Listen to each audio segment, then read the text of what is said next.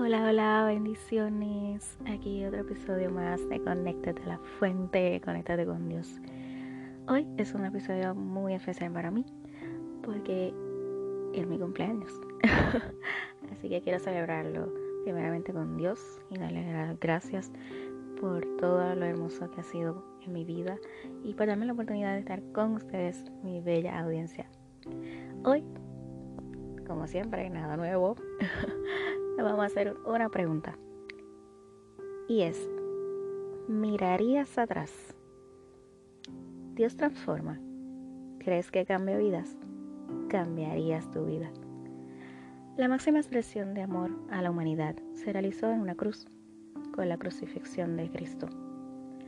Aún en estos días surgen muchas interrogativas de este acontecimiento. algunas personas se le dificulta creer que Jesús resucitó de entre los muertos.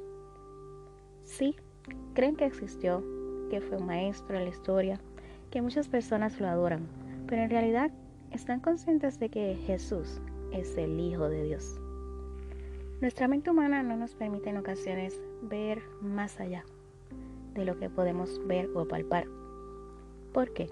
Sencillo, porque la fe no la hemos cultivado lo suficiente. Nos da miedo acercarnos a Dios. Lo vemos como un ser demasiado poderoso para que nos atienda. Esto nos lleva a no ver con claridad la hermosura del Padre, de la fuente de todo lo que existe. ¿Lo crees? Todos sabemos que Jesús existió. La historia lo confirma y lo reafirma. Todos los hallazgos y escrituras basadas en él.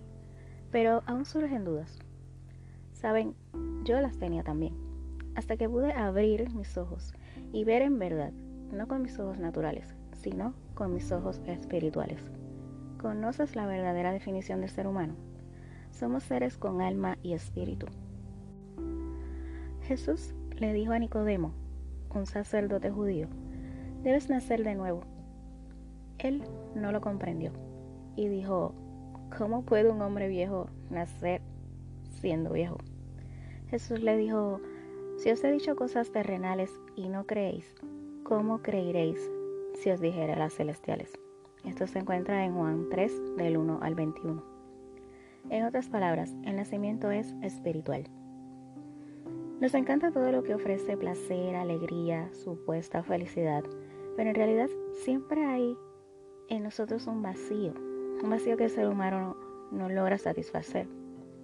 Puedes poseer todo lo material, dinero, carros lujosos, relaciones supuestamente buenas, pero en realidad dentro de ti, de tu verdadero yo, hay un vacío que no puedes saciar. En la Biblia dice, porque, ¿por qué aprovechará el hombre si ganare todo el mundo y perdiere su alma? Esto se encuentra en San Marcos 8:36. Nada en este mundo puede compararse con lo que Dios quiere y tiene para tu vida los cambios. Muchas veces no nos gustan. Preferimos quedarnos como estamos. Así me va bien, soy así, no voy a cambiar, así nací, así me criaron, así me hizo la calle, así me hizo las experiencias vividas. Ok, fine. Pero en realidad quieres quedarte así. Analicen. Los cambios nos asustan porque nos trasladan a autoevaluarnos y aceptar nuestros propios errores y hasta a ver realidades que no sabíamos de nosotros mismos, de nuestro propio yo y de nuestra vida. Quizás por esto nos atemoriza el cambio. El cambio es algo incierto, algo que desconocemos de nosotros mismos. Quizás tú mismo no te conoces lo suficiente, pero lo más poderoso es que hay alguien que te conoce antes de que nacieras desde el vientre de tu madre. Dios, nuestro Creador. Él desea que nazcas de nuevo, no de la carne, sino del Espíritu. Jesús nos invita a cambiar y abandonar nuestra humanidad y encontrar nuestra espiritualidad en Cristo. Creer en lo que no podemos ver. Qué gran reto, ¿cierto? Saben, muchas vidas han sido cambiadas cuando chocan de frente con Jesús. Le pasó a los apóstoles, pasó con Pablo, quien mataba a los cristianos, y luego fue seguidor de Jesús. Y así muchas personas que ni conocemos a lo largo de la historia. Así hasta el día de hoy. me pasó a mí, que por mucho tiempo Jesús tocó a mi puerta y pretendía yo hacerme de la vista larga, pero ¡pum! choque y tuve que rendirme, porque no hay lugar más alto que estar a sus pies. Jesús es todo. Quien logra entenderlo conocerá el favor de Dios para esta humanidad. Seguir a Jesús no es fácil, pero ¿quién dijo que lo difícil no se convierte en algo hermoso y poderoso? Hay una, hay una canción popular en el ámbito cristiano que dice quita y pon. Jesús quita todo lo viejo de tu vida y lo hace nuevo. Y no solo eso, transforma todo tu ser y resulta que es mucho mejor de lo que creías y esperabas.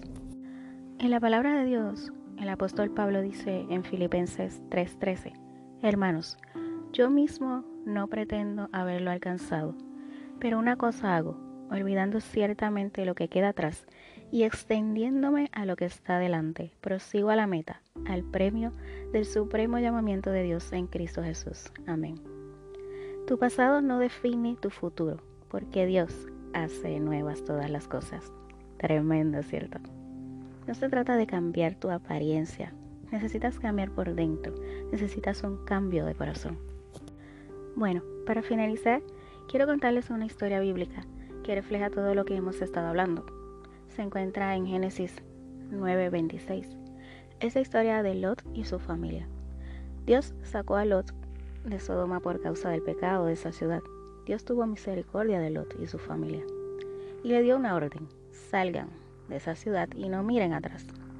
Los salió con su familia y la ciudad fue destruida, pero la mujer de Lot miró atrás y se convirtió en una estatua de sal. ¿Por qué crees que miró atrás? Fácil, porque no pudo despegarse de su vida, de lo material, de lo que tenía en esa ciudad. Pero cuando Dios habla es porque tiene delante mejores cosas de las que quedaron atrás. Deja atrás, ser nuevo. Las cosas viejas pasaron y aquí todas son hechas nuevas. Segunda de Corintios 5:17. Tienes alas y no puedes quedarte ahí. Vuela. Dios quiere llevarte a las alturas. ¿Estás dispuesto? Porque Dios siempre está dispuesto para ti.